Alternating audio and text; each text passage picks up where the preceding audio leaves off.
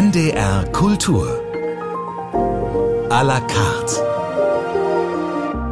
Mit Katja Weise. Samuel Finzi ist bei mir im Studio. Er gehört zu den bekanntesten und erfolgreichsten Schauspielern in Deutschland, ist aber auch auf internationalem Parkett unterwegs. Gerade war er im Kino mit John Malkovich in Seneca zu sehen. Viele kennen ihn natürlich auch aus Coquevin mit Til Schweiger oder den Fernsehserien Fleming oder Almen, dem Kieler Tatort. Angefangen hat seine Karriere auf der Theaterbühne und dort steht Samuel Finzi zum Glück, wenngleich weniger als früher, immer noch, vor allem in Berlin. Aber auch in Hannover war er zum Beispiel in Macht und Widerstand zu erleben. Er ist ein großer Spieler und Geschichtenerzähler, das nicht nur vor der Kamera und auf der Bühne. Jetzt hat er ein Erinnerungsbuch geschrieben. Samuel Finzi, Sie lachen schon gerade. Schön, dass wir sprechen. Hallo, guten Tag. Guten Tag. Ja, ich höre mir diese äh, Ankündigung an und äh, finde sie gut. Ja, das äh, freut mich, aber ich meine, ich wäre jetzt auch erstaunt gewesen, wenn Sie was anderes gesagt hätten. Äh, Samuels Buch ist der Titel Ihres Buches. Ich finde Ja. das ein bisschen ungewöhnlich. Ich habe Ja. aber jetzt vorab gelesen, dass Sie sich das gewünscht haben. Warum? Es war der Arbeitstitel und äh, der Verlag hat irgendwann gemeint, das ist ein super Titel und äh, se- selbstironisch gemeint natürlich. Erstens, weil es spielt mit dem, mit dem Namen halt. Es gibt das Buch Samuel natürlich und so größenwahnsinnig bin ich doch nicht. Also und Samuels Buch hat etwas Kindliches, finde ich. Kinder antworten manchmal in dritter Person. Nicht wahr? Das ist äh, äh, Stephans Buch oder das ist Marias Buch. Und äh, wessen Buch ist das? Und Samuels Buch halt. Und es geht. Und wenn man schon sein Leben als Anlass nimmt, um einen Roman zu schreiben, dann warum nicht dann gleich mit dem Namen der Hauptfigur? Ich möchte da gleich mal benennen. anknüpfen. Also Sie sagten, es, ist, es klingt so nach Kindheit. Das passt ja auch sehr gut zum Buch. Zu der Geschichte, ja, ja. Genau, werden Ja. wir gleich noch sprechen. Hatten Sie denn tatsächlich als Kind auch so ein Tagebuch? Ich, ich glaube, Mädchen haben das häufiger als Jungs. Nee, Tagebuch hatte ich nie. Doch, äh, ein bisschen, ganz kurz, aber jetzt nicht, überhaupt nicht erwähnenswert. Das ist nicht mein, sondern Samuels Buch. Ein Jung, Junge, der da aufgewachsen ist in dieser Zeit der 70er und 80er Jahre in diesem Land auf dem Balkan. Und das ist er. So, ich würde sagen, das ist er. Das bin ich nicht. Hm, das müssen wir natürlich noch ein bisschen genauer untersuchen. Sie sind in Bulgarien geboren Ja. und aufgewachsen, leben seit Sie 23 sind in Deutschland, in Berlin. Warum haben Sie es aufgeschrieben? Ganz konkret, äh, der, der Anlass äh, war eine Aufforderung von Frau Karin Graf, die Literaturagentin, mit der Ansage, dass so wie ich auf der Bühne spiele, genauso gut könnte ich auch schreiben. Das meinte sie. Ich habe es nicht verstanden, aber sagt doch, ich beobachte sie seit langem, sehe ich, also so wie sie spielen, dann bin mir sicher, können sie, sie können auch schreiben erstmal musste ich mit dem Gedanken kämpfen und mich selbst überwinden, zu sagen, okay, gut, dann erzähle ich halt über, versuche ich nicht so sehr über mich, sondern über Menschen, Situationen, eine Zeit, eine Atmosphäre. Und ähm, die andere Person, der andere Mensch, der mir dazu verholfen hat, war Maxim Bieler, der gemeint hat, nachdem er eine, einen kleinen Text von mir gelesen hat, der in einer Zeitung erschien, und der meinte, dass ich das unbedingt äh, machen soll. Also habe ich mich hingesetzt und habe angefangen. Es war ein Brief an den zu dem Zeitpunkt schon verstorbenen Regisseur Dimitar Gottschalk. Ja, Über den werden wir in dieser Stunde sicher auch noch sprechen. Aber jetzt erstmal Musik. St. Vitus Dance. Was verbinden Sie damit? Ein Ich habe es irgendwann mal gehört und sehr gemocht, das Stück einfach, Carmen Sosa. Das ist, verbinde gar nichts. Doch, ich verging einen sehr schönen Tag eigentlich an einer, an einer Strandbar. So, ja, in Bulgarien am Schwarzen Meer. Das verbinde ich damit gerade. When Sammy Davis hit the scene, he was so mean, so far advanced, so far advanced. But then he didn't stand a chance when Vitus did his dance. So Jago started him all he knew. I'm telling you, he sure good brands, he should good brands. The world of that was much advanced when Vitus did his dance. His man, I was so debonair, so debonair. He hung now you think he was a saint. I've no complaint. For at a glance, for at a glance, nobody ever stood a chance. When by fighters did he stands, Sigma jingles, todas até patrulha. Alegria. Dos já no corpo. Adolfo, teve, teve, teve, teve, teve, teve, teve, teve, teve, teve, teve, teve, Dei sapato roto, uma descaso Tova, teva, tova, dei, faleva Kad nja ningin na mund ku swing Ku chops, ku slide, ku tap, ku malja Tu viva, fo, da, da, da, da, da, da, da, da, da, da, da, da, da, da, da, da, fazer provação num fonte de alegria, de harmonia. Adaptabei, adaptababebop, adaptabeb, dep devop. Sempre com um sorriso na rosto, pode encostar, dança, talha, talha, volta, volta, volta, volta, volta, volta, volta, volta, volta, volta, volta, volta, volta, volta, volta, volta, volta, volta, Bojangles da dança Apollo, Savoy, Boêmia, Outubro, Renaissance, New York. Dobrador, é, dobrador, dobrador, dobrador, dobrador. Oi, dobrador, oi, dobrador, oi, dobrador, oi, dobrador, volta, volta. Duvida, dura, transforma-se em provação em alegria. Solta, falta, falta, falta, falta, falta, falta, falta, Fito Sammy teve Spinning Patterson, Exact Baby Lawrence, Teddy Hell, tudo foi inspirado, fui tocado. Quando tentação nunca mais podia ser igual misto, mas não gosta só. Papalhau, papapalhau, papapalhau, pá. Só tava, tava, tava, tava, tava. Mas já gostando sem moda, ninguém, guião, guião. Um estrela, não se brilha, brilha, brilha. Só tava, tava, tava, tava. Pronto, então vibra, treme, tinca, grita, brilha. Se lembra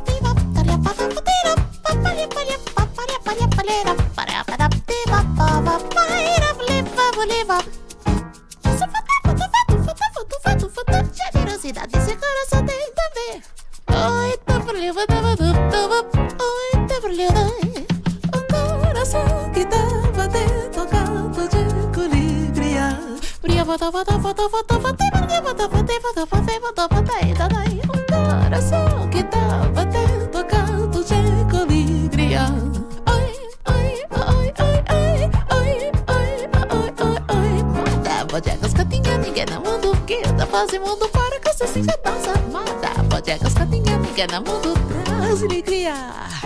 Um coração que tava até tocado de colíria. Deve eu vou te ver, tu vou te ver, tu brilho, Deve eu vou tu e te vou. Você me deve ser doce. Eu sou minha, so far fast so far advanced, but then he didn't stand a chance. When writers did, he's there, but de saw them all in. I'm telling world of that was much advanced. When virus did, he's dance. His manner was so debonair, so debonair. He hung up a further stare. Now if you think he was a saint, I've no complaint. For at a glance, for at a glance, nobody ever stood a chance. When virus did, he's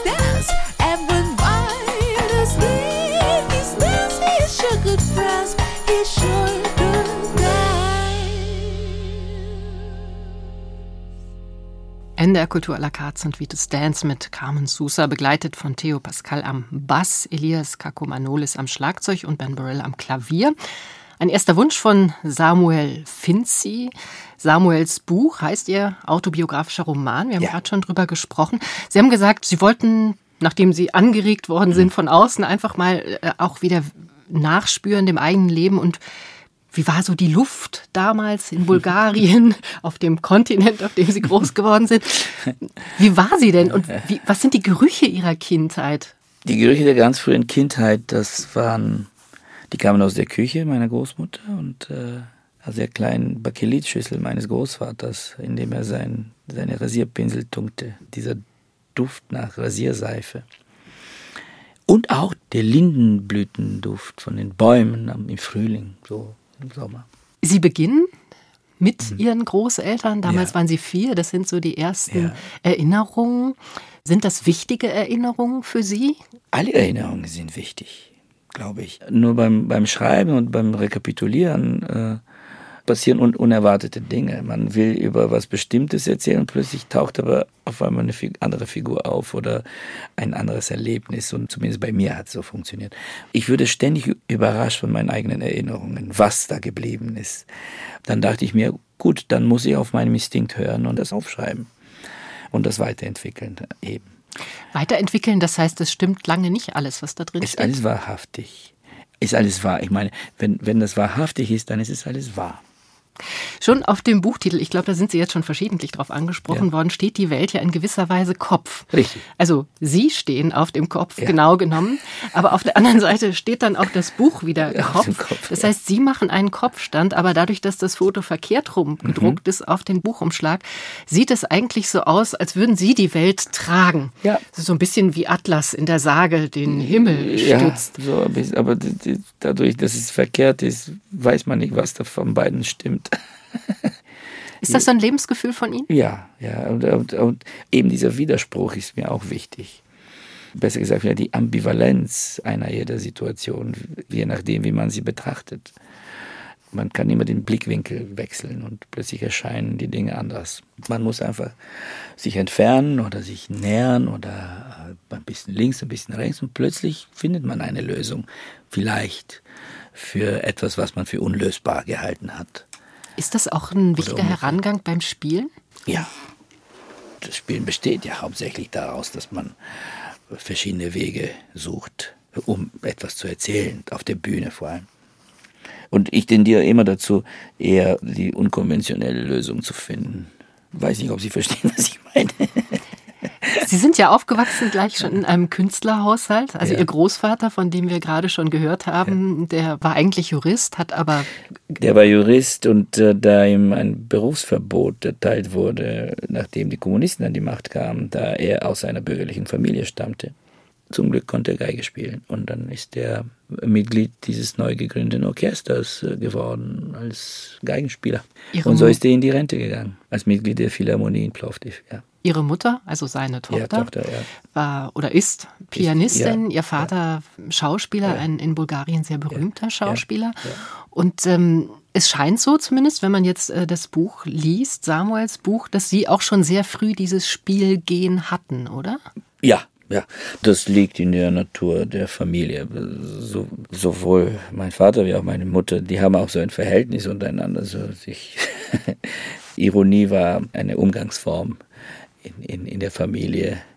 Aber ziemlich fanatisch, was ihre eigene, war meine Mutter am Klavier und mein Vater am Theater oder Bühne oder Film, beide sehr, sehr ihren Berufen gewidmet. Ich habe mich trotzdem nicht vernachlässigt gefühlt, überhaupt nicht. Ich war oft alleine abend, war auch oft auch im Theater. Ich hing da rum, im Proberaum oder im Zuschauerraum oder vor allem Zuschauerraum oder äh, bei Proben, die zu Hause stattfanden, meistens, äh, als meine Mutter Kammermusik gespielt hat. Die Proben fanden zu Hause statt. Und da wurde ich vergessen einfach. Aber mich hat es nicht gestört. Ich hatte meine Freunde, ich hatte die Schule, ist alles in Ordnung. Ich habe jetzt auch dran gedacht, ich habe mich sehr amüsiert. Äh, Sie schildern ähm, eine Szene, in der Sie mit Ihrer Großmutter, das ist offensichtlich verschiedentlich, ja. aufgetreten, mit dem Zug zurückgefahren sind nach Sofia. Ja. Und Sie haben als kleiner Steppke eigentlich Stücke aufgeführt in dem Abteil. Ja, Stücke nicht, aber irgendwie sind irgendwelche Lieder und irgendwas gesungen, getanzt, irgendeinen Quatsch gemacht, was wiederum für Sie nicht ungefährlich war oder sie hat es so empfunden. Und tatsächlich hätte es auch anders aussehen können bei einem kleinen Jungen, der jetzt plötzlich Witze macht über die Machthabenden. Speziell die bulgarisch-russische, sowjetische Freundschaft. Die sowjetische Freundschaft, genau, über Brezhnev und Zhivkov. Da fragt man sich sofort, woher hat das Kind diese, diese Ideen? Was, worüber redet man zu Hause? Warum denn? Und so. Zum Glück nichts passiert, aber diese Angst, die existierte, die überall vorhanden war, das war halt so. Das war eben ein Bild, worüber ich äh, vor ein paar Minuten gesprochen habe. Ich wollte einfach versuchen, ein Bild dieser Gesellschaft in der Zeit zu geben. In der Luft gab es auch Angst. Waren Ihre Eltern denn kritisch? Ja, klar. Klar, aber das war mehr zu Hause als nach Hause. Natürlich, viele Menschen waren kritisch und äh, untereinander natürlich tauschte man sich aus und man kritisiert dies und jenes, aber immer mit, mit der gewissen Vorsicht, mit, mit wem und äh, man das diskutiert, vor wem, worüber. Es hieß auch immer, das bleibt hier unter uns. Ne? Das besprichst du jetzt nicht mit deinen Freunden, was du hier hörst. So. Hat meistens geklappt. Hat meistens geklappt, ja. Stevie Wonder, They Won't Go When oh, ja. I Go. Das ist eine schöne Ballade, ja. Sehr schöne Ballade.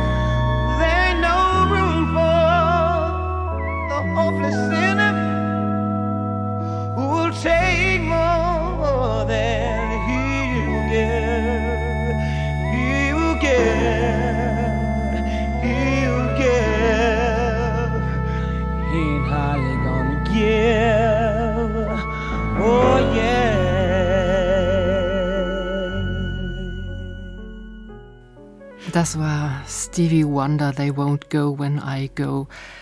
Nicht wie sonst oft von ihm allein komponiert, sondern mit Yvonne, Yvonne Wright zusammen.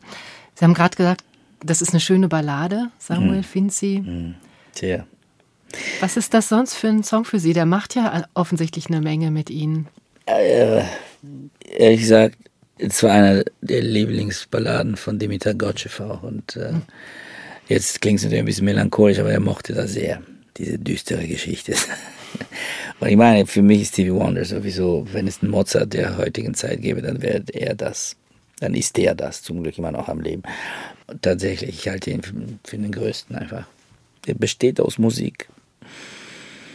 Ich habe mich ähm, ehrlich gesagt ein bisschen gewundert, Mhm. als Sie uns Musikwünsche geschickt haben für diese Sendung, weil wir eben schon gehört haben, Sie sind groß geworden, auch mit klassischer Musik. Ja. Ihre Mutter ist eine große Auch Pianistin. das hätte ich auch machen können, aber ich dachte, für die die Sendung jetzt. Ja. Sie haben ja selber auch Klavier gelernt. Habe ich ja fünf sechs Jahre habe ich Klavier gespielt und dann weil ich einfach zu faul war also das und die Pubertät hat angesetzt und da waren andere Sachen viel wichtiger als jetzt am Klavier zu sitzen und meine Zeit mit sowas zu vergeuden wo man draußen sein kann mit seinen Freunden und Freundinnen und meine Mutter war auch nicht sehr beleidigt.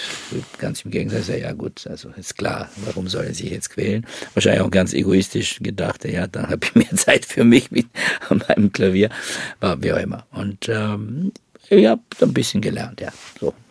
Hätte ich gern mehr gekonnt, tatsächlich. Aber es war ja auch noch nicht das Ende. Also Sie haben ja dann später auch noch äh, Schlagzeug. Schlagzeug gelernt Schlagzeug. und ja, ja, und das hat Gesang mir genutzt. versucht. Das hat mir ein bisschen genutzt bei meiner, während, während des Militärdienstes. Und ähm, ja, und äh, was man so macht. Schlagzeug ist natürlich viel cooler, wenn man eine Schulband gründet und so und äh, da drischt auf die auf die auf sein Schlagwerk da hinten und das ist natürlich viel viel attraktiver. Rockstar halt. Inwieweit ist Musik oder, oder, oder ein bestimmter Ton auch für den Schauspieler Samuel Ja. Finzi wichtig?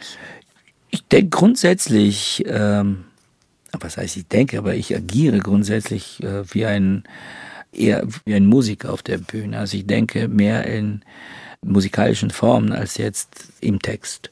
Weil der Text, wenn er gut ist, ist er da. Da muss man ihn dann nicht großartig interpretieren. Mich interessiert die gesamte Musik, also die Musik des, des Ganzen. Und ich achte auf Rhythmus und äh, auf Pausen. Also behandle ich Texte meistens. Das gilt wahrscheinlich vor allem fürs Theater, oder? Vor allem fürs Theater. Aber nee, Text ist Text. Also vor der Kamera auch. Natürlich spielt Psychologie eine Rolle, das, das alles ist da. Aber wie gesagt, also mich interessiert die, ja, ich betrachte das als das, eine gesamte musikalische Form. Also das ist mein Gemüt, sozusagen meine, mein Verständnis vom Spielen. Wer hat Sie da geprägt? Ist gerade auch in diesem Verständnis war das Ja. vor allem Dimitar Gottschalk, den Sie jetzt, glaube ich, schon zweimal erwähnt auch. haben? Wahrscheinlich auch, ja, weil der, der hatte so ein Verhältnis dazu. Er, er hatte ein unglaubliches Gefühl für Rhythmus, für Raum, aber für Rhythmus vor allem. Ja. Suchen, Also Sprache ist sowieso Musik. deswegen können Sie wahrscheinlich auch so viele Fremdsprachen, weil Sie hochmusikalisch sind, oder? Ich glaube auch. Es ist jetzt nicht äh, eine Frage des, des Fleißes bei mir, es ist eher eine Frage des guten Gehörs. Also, ja. Sie sind groß geworden mit Bulgarisch, das ist klar. Und, ja. und ich habe ganz, ganz früh Fr- Französisch gelernt, tatsächlich, vom Kindergarten auf. Später kam Russisch, Englisch. und Deutsch ist dann die letzte Sprache? Deu- Deutsch war so die letzte Sprache, ja, ja. Die ich ja vor, keine Ahnung, 35 Jahren gelernt habe. Also 34. Sie waren 23? Ja. Als Sie nach Deutschland kamen. Wie haben Sie das dann gemacht? Also Sie haben diese Sprache ja gelernt, um Theater spielen zu können Richtig, in ja, Deutschland. ja. Äh, War das dann quasi auch eine Partitur, dass Sie gesagt haben, das muss ich mir jetzt als Musikstück quasi So, drauf schaffen? so war das. Also es war, gab es diesen ein Stück, das ich äh, auswendig lernen musste und ich habe natürlich Privatunterricht genommen, anderthalb Monate und habe mir die Grammatik erklären lassen und wie die funktioniert und das war ja nicht das Schwierigste. Und dann habe ich die Worte gelernt, die in dem Stück vorkamen und habe einfach auswendig gelernt und das, dadurch, dass das Stück in Reimen war, das ist für mich ein großes Vergnügen erstmal. Das heißt, das bedeutet aber lange nicht, dass ich die sprechen konnte. Was, Aber ich habe mir was drauf eingebildet. Das war eine ziemliche Enttäuschung, als ich dann feststellen musste, dass ich, uh, dass die dass Kommunikation ein bisschen anders funktioniert, und zwar in einer fremden Sprache. und nach zwei Monaten war ich ziemlich verzweifelt, weil ich äh, einfach nicht richtig kommunizieren konnte. Und plötzlich hat sich was geöffnet. Seitdem hat sich ein Türchen geöffnet und es ist nicht mehr zugegangen seitdem. Ich habe irgendwo gelesen, dass es noch mal einen kleinen Fauxpas gab, als Sie geheiratet Oh ja. haben, richtig? Oh ja, oh ja, das, ja, das stimmt. Das war. Muss ich die Geschichte erzählen? Bitte.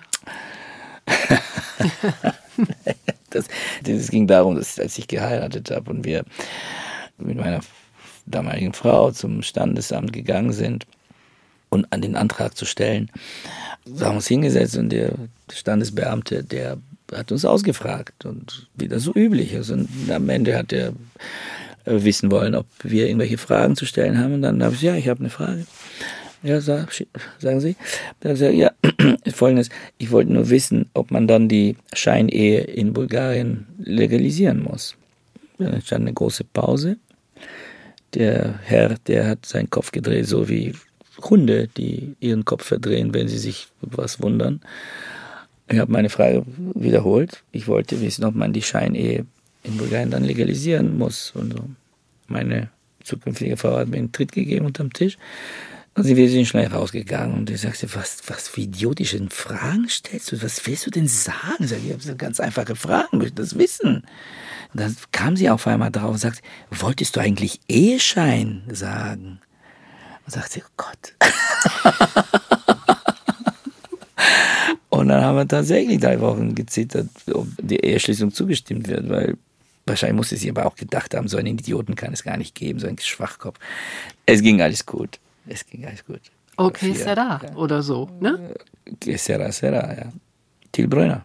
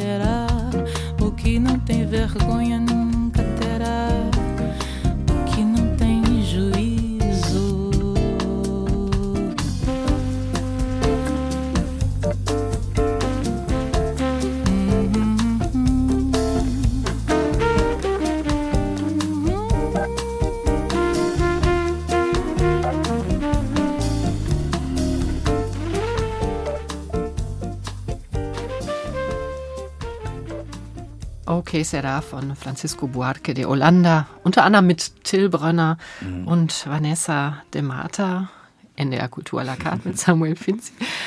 Auch das war ein Wunsch. Ich muss Sie fragen, machen Sie immer noch Musik? Es wirkt so ein bisschen so. Ja, Sie ja. Können zu, ja. die Finger ja, kaum ja. stillhalten. Und das habe ich vorgeschlagen, weil ich, äh, aus zwei Gründen, weil ich die Brünner mag und das ist auch sein Album, das heißt Rio und ich mag brasilianische Musik sehr mag. Und äh, vor allem Bossa Nova. Und ich finde, er spielt auch wahnsinnig schön. Der, die singt es sehr gut. Und er, seine, seine kurz, kurze Solo ist ganz toll. Und äh, ich mag seine Trompete, aber ich mag den Sound seiner Trompete. Und ihn als Musiker halt. Haben Sie in Brasilien auch schon gedreht? Nein, aber ich war da viermal auf Gastspiel. Können Sie sich vorstellen? Viermal. Gastspiel, immer Gastspiel. Also nicht Urlaub, sondern verschiedene Inszenierungen. Das äh, kann ich mir nicht so ganz vorstellen. Das klingt sehr dramatisch. Was genau wollen Sie jetzt sagen? Es war Nee, sehr ist überhaupt anstrengend. nicht, äh, damals ganz im Gegenteil. Ganz im Gegenteil. Das letzte Mal sogar, als ich da war, oder vorletztes Mal, da hatte ich Glück, weil das war 50-jähriges Jubiläum von der Entstehung der Bossa Nova. Es gibt, kann man sagen, in dem Jahr ist Bossa Nova entstanden. Und da gab es eine Ausstellung in Sao Paulo in äh, diesem äh, Oskar Niemeyer äh, Museum. Ganz tolle Ausstellung über Bossa Nova. Was haben Sie gespielt, als Sie da waren? Bei dem Gastspiel, jetzt nicht, dass ich lüge, aber das war die Hamlet-Maschine mit Dimitar Gotchev und äh, mit noch zwei Kollegen, brasilianischen, eine Schauspielerin und ein Schauspieler.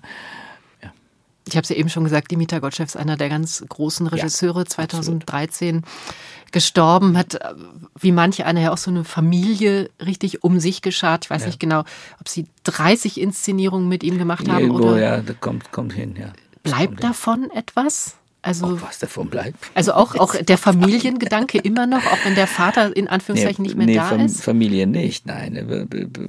Die Leute, die mit ihm gearbeitet haben, die sind noch da. Und äh, vor allem Mitko selbst ist für mich vorhanden. So, ja. Wie das? Manchmal frage ich mich, was würde, wie, wie, wie- wie würde das jetzt finden, was ich jetzt mache, was würde er dazu sagen. Ne? Und einfach so, sein, seine, seine Erscheinung ist da, sehr lebendig in meiner Erinnerung, sehr lebendig. Ich sehe als erstes ein Bild vor Augen, wo man seine Augen kaum sieht, äh, Ja, weil die Haare so. über die Augen fallen. Das Und das war offensichtlich auch Ihr allererster Eindruck. Sie Absolut, sind ja. ihm das erste Diese- Mal begegnet als Hängen- Kind. Als Kind, genau, diese, diese Mähne, die da über das halbe Gesicht so fällt und der immer so mit Geste nach hinten schmiss. Wo man sich vielleicht zu Anfang fragt, ist das jetzt kokett? Aber nein, war keine Koketterie, das war seine, seine äh, Ausdruck von irgendwas, sei es ein bisschen Wut oder, oder ich weiß nicht, aber so entschiedene Geste, so von vielleicht ach, Gedankenorden wieder mal weg, Haare weg und klar sehen und äh, ja, sowas. Es ist schade, dass ich das jetzt nicht filmen konnte. Also Sie haben es sehr schön nochmal wieder nachgespielt. Ja, fällt mir leichter ein, als das äh, zu beschreiben oder zu, zu deuten, was das bedeutet hat eigentlich.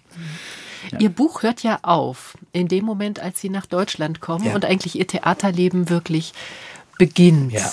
Warum? Weil es ist eine Phase zu Ende geht. Es fängt ein anderes Leben an. Vielleicht, ja, vielleicht kommt ein zweites, wer weiß. Eigentlich sollte, ja. Ach, sollte wirklich, weil ich habe mich gefragt, ob Sie vielleicht auch über den Schauspieler Samuel das Finzi gar ja- nicht so das- dringend schreiben Genau, wollten. das ist aber, das ist auch mein kleines Problem damit, weil, weil ich eine Autobiografie darüber zu schreiben, was ich so alles gespielt und mit wem ich gearbeitet habe, finde ich ein bisschen uninteressant. Und äh, mich selbst zu analysieren warum ich diese Figur so und so gespielt habe, ist nicht meine, meine Sache. Das kann ich gar nicht. Ich will es auch nicht können. Ich mag gerne äh, mir ein Geheimnis aufbewahren, warum ich, von mir selbst sogar, warum ich das so mache, wie ich es mache. Sonst macht das Spielen für mich wenig Sinn. So, und darüber zu schreiben ist schwierig. Ich werde einen Weg finden, hoffe ich, äh, ein Gleichgewicht zu schaffen zwischen Leben, Arbeit und, und nicht unwichtig auch, wie ich schon am Anfang sagte, so wichtig bin ich auch nicht als Person. Ist denn Ihr Vater als Schauspieler für Sie wichtig? Als Schauspieler? Mhm. Also hat er Ja. eine Vorbildfunktion? Vorbild, nee, auf der Bühne. Nein, nein, ich habe ihn auch bewundert für der, was er, aber jetzt habe ich nie gedacht, ich muss so wie der werden. Nein. Aber das habe ich über keinen gedacht.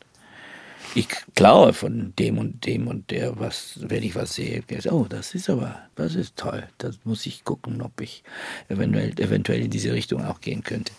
Klar, natürlich, das ist ja unsere Arbeit. Also, wir stehlen ja nur ständig. Ist er ein wichtiger Kritiker Mein gewesen? Vater, ja. Oh ja, bis heute. Ja, ja. Absolut wichtig. Sie und meine Mutter auch. Die haben beide ein tolles zeitgenössisches und äh, aktuelles Verständnis vom Theater, Kunst überhaupt. Also, sind sehr wache Menschen. It runs through me. Tom Misch. Genau. Einfach nur hören oder sagen Sie uns noch, warum Sie das mitgebracht haben? Das wurde mir empfohlen vor ein oder zwei Jahren von einem sehr guten Freund von mir, selber ein Jazzmusiker, äh, Bassspieler. Und er sagte, guck mal, das ist äh, sehr groovy und vor allem, da sind so junge Musiker und die sind so toll. Die Welt ist voll mit jungen, tollen Musikern. Ich staune, wie begabt die sind, was sie alles können mit 20 oder 23 konnte ich nicht mal Deutsch und die legen Platten auf Spielen miteinander wie die Götter. Das ist echt beneidenswert. Sie konnten vier andere Sprachen. Naja, wurscht. Aber ich hätte gern so sein können, so Musik machen. Tom Misch eben.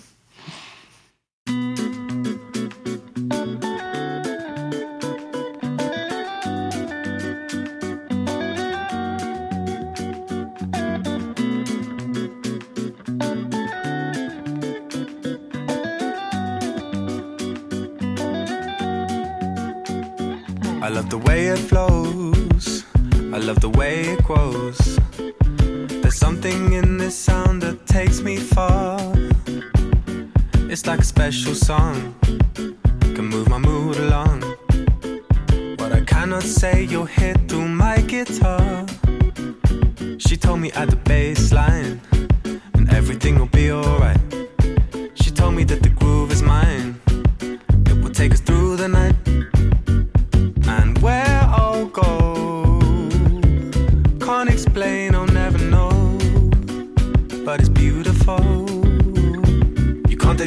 from me. The way I hear the melody, the clarity, running through me. You can't take this away from me. Oh, the way I hear the melody, the clarity, running through me. I love the way it sings, all the joy that it brings. Remember skating down the road towards the park. I could never say no. You with that summer glow. The music gives me sun when winter starts. She told me at the baseline, everything will be alright. She told me that the beat is mine. It will rock through the night.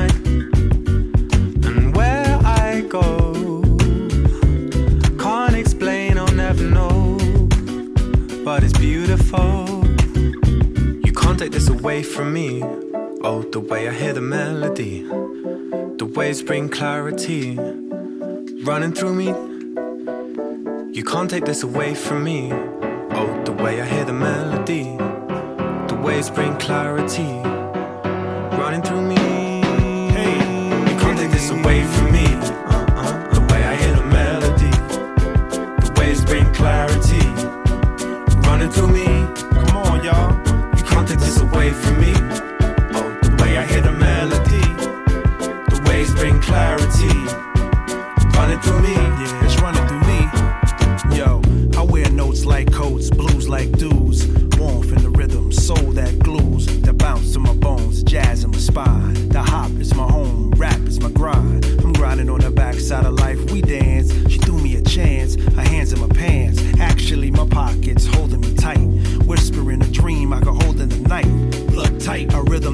that's throbbing my vein. Wake up to write it on the pad, the pains. Like church, the organ will invite the tears. Like birth, the crying let you know I'm here. Held by the song that gave me a name. Dressed by the verse that gave me a claim.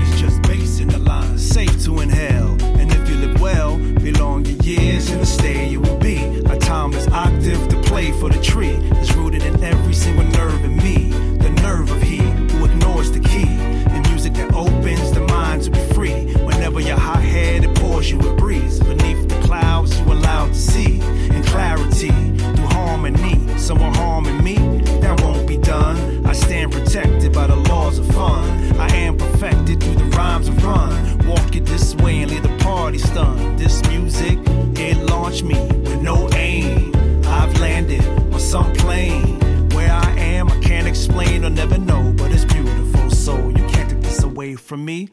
It Runs Through Me, Tom Misch. Der- Schöner Titel. Schön. Ja. Man sich öffnen und den soll durchgehen durch einen.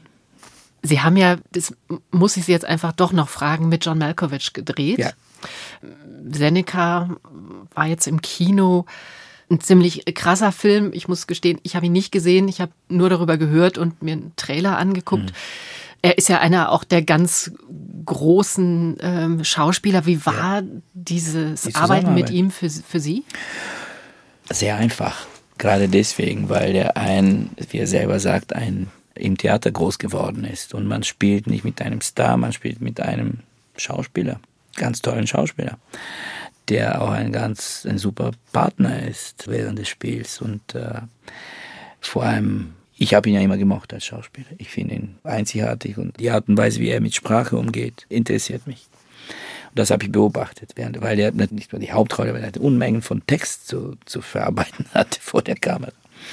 Große Szenen. Und dann, er hat für jeden von uns gestanden, hinter der Kamera, wenn wir dann dran waren. Wir haben Zeit verbracht am Set, sehr, jeden Tag, Stunden warten. Man wartet beim Film, ist ja klar. Aber über alles Mögliche geredet. Über Theater, Kunst, äh, Politik. Wir hatten viele Themen zu besprechen. Das machen ja Schauspieler in den Pausen. und es war spannend, seine Ansichten zu hören und fand es ganz toll. Beim Arbeiten Zeit verbringen mit Menschen, Ja. die man mag. Ja. Und Ich meine nicht nur menschlich mag, sondern das Ganze. Und das ist, das ist mir wichtig. Ist, ich finde es sehr wichtig. Immer wichtiger als alles andere. aber Stoffe sind ja auch wichtig und da Stoffe sind wichtig, Ihnen aber bei solchen Menschen wird es ja keine blöde Stoffe geben. Also es sind Stoffe, die mich auch interessieren, natürlich. Aber Sie haben ja auch äh, viel Komödie gemacht Ja, mit Till Schweiger. Ja. Das sind ja ganz andere Geschichten. ja, natürlich. Das ist meine Arbeit. Also und da finde ich eine Figur, die ein Drehbuch, das ich gerne spiele und dann spiele ich das. Und das ist es schlimm? Nee, gar nicht. Also, Ich wollte eigentlich nur darauf diese- hinaus, dass Sie diese- so un- eine unglaublich breite Palette Ja, haben. ja, ja, klar. Aber das. Sonst wär's mich langweilig interess- wahrscheinlich. Weiß ich nicht, aber, das ist. In dieser Phase meines Lebens hat mich das beschäftigt, also hat mich interessiert und wollte es machen. Außerdem gibt es ganz große Vorteile davon. Zum Beispiel. Wenn man bei Til Schweiger spielt, dann wird man populär. Das darf man auch nicht so vernachlässigen, also vor allem in diesem Land. Ist das wichtig für Sie? Für mich nicht, für die Arbeit ist wichtig, weil wenn man populär ist, dann kriegt man auch dementsprechend andere Angebote, wenn man nicht populär ist. Das ist leider so in diesem Business. Das ist aber nicht anders auch in, in der Industrie, in so, im sogenannten Hollywood.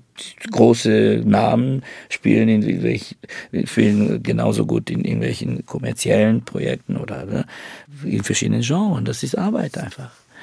Und äh, Till ist auch in den Filmen, in denen ich teilgenommen habe, das war alles eine sehr gute Zusammenarbeit. Und da kommt Ihnen natürlich schon sehr zugute, dass Sie Englisch können, dass Sie Französisch können. Ja. Also, dass Sie einfach auch international. Ja, Seneca wurde ja auf Englisch gedreht. Genau. Ja, ja, ja. Da haben wir die deutsche Version dann nachsynchronisiert. Das war, auch, war interessant. Ist das komisch, sich dann selbst zu ja, synchronisieren? Ja, ja, ja. Man denkt, oh, das werde ich nie schaffen. Aber plötzlich funktioniert es doch. ja. Jede Sprache verlangt nach einem anderen Gestus und äh, wie soll ich denn jetzt das ins Deutsche packen? Und aber dann läuft's doch. Ist das jetzt ein bisschen zu kurz gesprungen, wenn ich jetzt hier nochmal zurückblicke auf Ihre Familie, weil die ist ja auch weit verstreut über den Ja. ganzen Globus. Also da ist Ja, ja, so ja. eine gewisse Internationalität eigentlich auch schon angelegt. Also es ist Ja. eine bulgarisch-jüdische Familie, Ja, die ja. sind nicht während der Nazizeit schon, ja, äh, sondern 47. danach. Auch, es gab einen Teil, die nach Frankreich gegangen sind in den 30ern noch schon, aber äh, die meisten sind äh, dann, Als dann die mit der Gründung, mit der Gründung des israelischen Staates dann nach Palästina. Und mit dem kommunistischen Regime dann ja, auch in, genau, in, in genau, Bulgarien. weil da, dann von 50.000 sind 5.000 geblieben in Bulgarien. Also die meisten sind ausgewandert.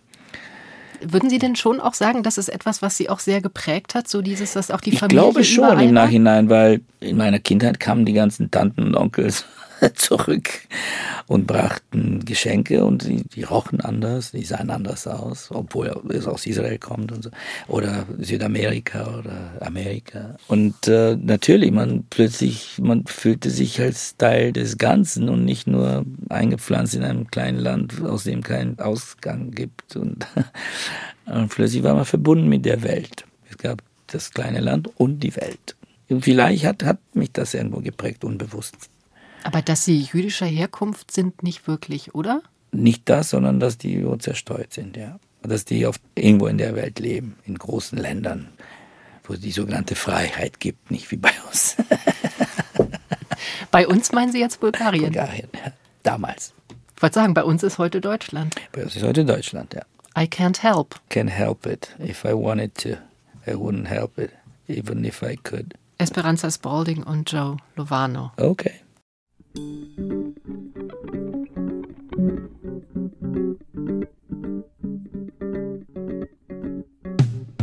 you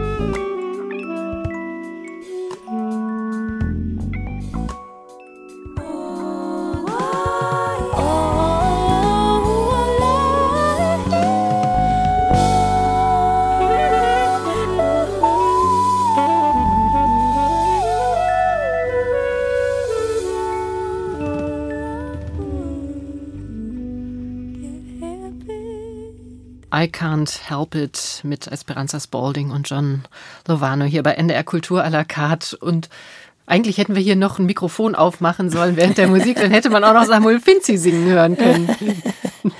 Ja, ich mag das Stück sehr gerne. Erstmal, das ist ein Michael Jackson-Lied aus seinem ersten bekannten Album Off the Wall, Quincy Jones produziert, glaube ich. Und ähm, Esperanza Spalding, die ich sehr mag, das ist eine unglaubliche Künstlerin, unglaubliche Frau. Die, äh, die spielt ja Kontrabass und E-Bass und singt. Und äh, ich bewundere, wie die diese unglaublich komplizierte Basslines spielt und dazu singt auch noch. Das ist einfach unmenschlich, was sie macht. Und ich, ich habe sie hier mal live gesehen in Berlin mal vor ein paar Jahren. Ganz toll. Sie haben ja eben selber schon gesagt, äh, Samuel Finzi, seit Sie in Deutschland sind, also sprich doch jetzt seit einer erklecklichen Zahl von Jahren schon, haben Sie eigentlich nie aufgehört zu arbeiten, die verschiedensten Sachen gemacht. Es gibt auch Stimmen, die behaupten, Sie wären Workaholic. Nee, Ja. bin ich Nö? nicht. Nö, das bin ich nicht. Ich bin nicht so vernarrt in der, in der Arbeit, aber ich habe keine andere Wahl. Nein, was heißt keine Arbeit? Ich kann auch sagen, ich arbeite nicht. Aber doch, ich habe Spaß an, an den Sachen, die ich habe. Ich mag diesen Ausdruck eigentlich, ich habe Spaß an der Arbeit. Aber ich arbeite gerne, ja. Ich habe auch mache große Pausen ab und zu, drei, vier Wochen. Kann ich mittlerweile. Mittlerweile. Äh, Vielleicht seit Sie Kinder haben, oder? Ich meine, da verschieben sich doch ein Ja, bisschen die Gewichte, das stimmt, ne? Das stimmt. Und äh, ich versuche mich da tatsächlich in, in den Ferien mit den Kindern Sachen zu unternehmen und die freizuhalten für die und nicht in den Ferien nicht zu arbeiten. Jetzt zum Beispiel die Erscheinung dieses Buches war ist ein bisschen dicht und das Programm ist dichter, aber es gibt dann solche Phasen und dann muss man ausgleichen. Ist jetzt Schreiben auch eine Rolle? Jetzt erstmal ist Schreiben jetzt vorbei. Jetzt, jetzt, jetzt lesen und die anderen nicht ich. ich lese andere Bücher. Nee, ich meine, war, war das auch lustig, Samuel Finzi in der Rolle des Schriftstellers Ja, äh, genau, Sie sagen es genau. In der Rolle des Schriftstellers, so ist es. Ja, das auch genauso betrachtet. Ich spiele jetzt einen Schriftsteller. Ein Autor. Schriftsteller ist viel zu groß für mich. Das, das gibt es andere Leute, die machen das sozusagen professionell. Ich nicht. Sie haben es ja, glaube ich, nicht ganz allein gemacht. Ne? Wie findet man dann den Das Ton äh, für, für sowas? Also es ist schön geschrieben, finde ich. Ich habe es ausgesprochen Ich gerne gelesen. Sagen. Ich habe erstmal die 30, 40 Seiten geschrieben und dann habe ich festgestellt, wie einsam das ist. Und dann, da ich eben Schauspieler bin, ich bin gewohnt, so zu arbeiten. Ich spiele was und einer guckt und sagt, ja, das versteht man, das versteht man nicht, probier es mal anders. Und genauso das habe ich meinen Freund Jeffrey Layton, der ist ein Dramaturg, habe gesagt, willst du es mit mir machen? Das würde mir unglaublich helfen, wenn ich schreibe und dir vorlese. Also Ich brauche einen schnellen Feedback. Und so war das unsere Verabredung, dass ich schreibe und sofort ihm das vorspiele, vorlese sozusagen. Das war sehr, sehr, der hat mir, der hat mir sehr geholfen in der Beziehung tatsächlich. Ich finde das sehr schön zu hören, Samuel Finzi, Ja. dass die Geschichten gleichzeitig auch Spiel geworden sind, schon in gewisser Weise. Ja, das sind zusammen sozusagen Spielen unter Regie. Oder so, keine Ahnung. Aber auf jeden Fall haben wir ein gutes Modell gefunden und äh, war mir wichtig. Man findet ganz viel Samuel Finzi in diesen Geschichten. Lustige Geschichten, auch durchaus traurige Geschichten, kritische Geschichten. Ja. Man lernt eine ganze Menge eben über das Leben auch in Bulgarien in den 70er und 80er Jahren. Und ähm, was auch auffällt, und ich finde, das deckt sich eigentlich mit dem, was man sieht, wenn man sie im Film oder auf der Bühne auch erlebt, sie stellen sich nie so in den Vordergrund, sondern Nein, sie erzählen aus ihrem Leben und es sind viele andere ihnen wichtige Menschen auch dabei. Ja, Samuels Buch, erschienen Ja. bei Ulstein. Danke für das Gespräch, Samuel vielen Finzi. Dank. Vielen, vielen Dank Ihnen. War sehr, sehr schön. Danke. Das war NDR Kultur à la carte. Mein Name ist Katja Weise und Sie können das Gespräch natürlich wie immer auch hören unter ndr.de-kultur.